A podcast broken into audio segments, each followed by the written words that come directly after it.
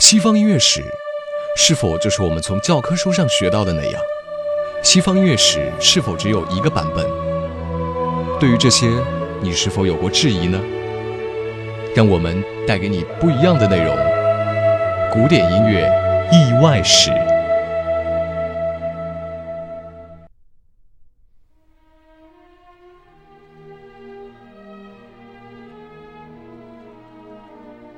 古典音乐意外史。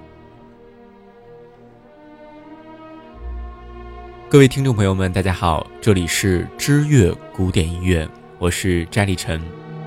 本期节目，我们将继续为您讲述意外史系列的名曲首演的意外——马勒第六交响曲。马勒的第六交响曲虽然没有合唱，却有明确的指向性和标题感。这部作品是他从1903年起用了近四年的时间创作完成的。这段时间是马勒人生中最幸福的一段时光。他作为维也纳宫廷歌剧院的导演，可谓是名利双收，还迎娶了美丽的艾尔玛成为妻子，有了自己可爱的女儿。不过，在第六交响曲中，马勒要展现的主题是人在面对命运所进行的抗争是多么的不济于事。命运总有一天会把人类击垮。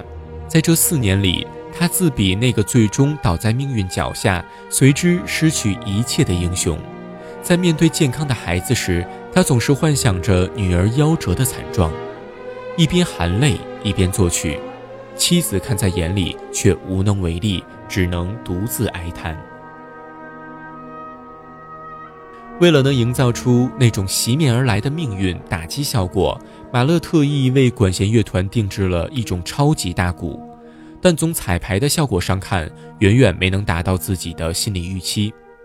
他想营造出柴可夫斯基《一八一二序曲》中那种大炮的感觉，于是他终止排练，再次把定制的鼓加大到一个成人身高的尺码，并要求乐手用棒球棍那样的鼓槌去敲。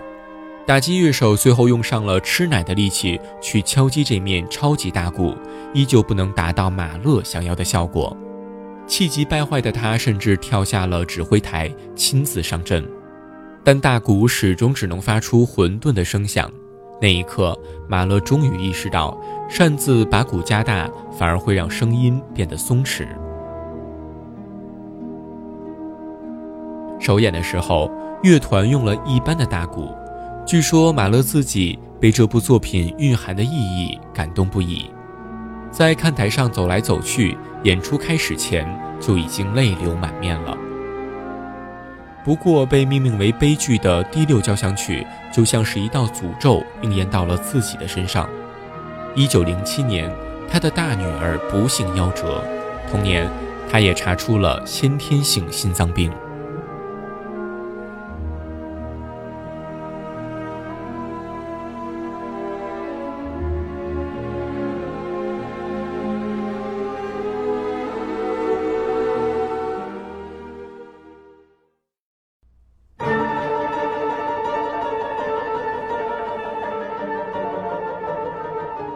普罗科菲耶夫第二钢琴协奏曲。普罗科菲耶夫对钢琴的感觉就像是约翰菲尔德所期盼的那样，对旋律性似乎一点感觉都没有。所以他的钢琴作品最精彩的部分是如何将钢琴处理成打击乐器。当然，在本质上他并没有真的把钢琴当作打击乐，否则那首触记曲又怎么解释呢？在这种打击乐器的效果上加上和声，又会是怎么样呢？感觉一定是非常奇怪吧。特别是在俄国这种擅长伤感旋律的国度，之后的反响不难想象。不过普罗科菲耶夫真的就这么做了。一九一三年，在用比较传统温柔的方式完成了第一钢琴协奏曲之后，赶在自己毕业之前。这位天生具有冒险精神的年轻人，终于释放了自己内心的小野兽，创作完成了具有划时代意义的第二钢琴协奏曲。普罗科菲耶夫的第二钢琴协奏曲于1913年9月5日在帕布罗夫斯克首演。这种绝对超前的创作手法，没有把观众吓得逃跑，就已经是最大的幸运了。首演像《春之祭》那样，到场的观众瞬间像炸了锅的马蜂窝，大家叫喊着表达愤怒，摇着头四散离席，还有人不忘高声咒骂：“见鬼去吧，该死的未来派！”可怜的普罗克菲耶夫，可怜的第二钢琴协奏曲。但如果放到今天，得到的结果会不会不一样呢？当然，有人不禁要问：真的有普罗克菲耶夫的第二钢琴协奏曲吗？其实，首演时的乐谱已经在火灾中付之一炬了。现在的乐谱只是十几年后写的相似的东西。名曲首演的意外，我们就暂时讲到这里。如果您有更多关于名曲首演有趣的故事，欢迎您留言分享给我们。感谢您的收听，我们下期节目不见不散。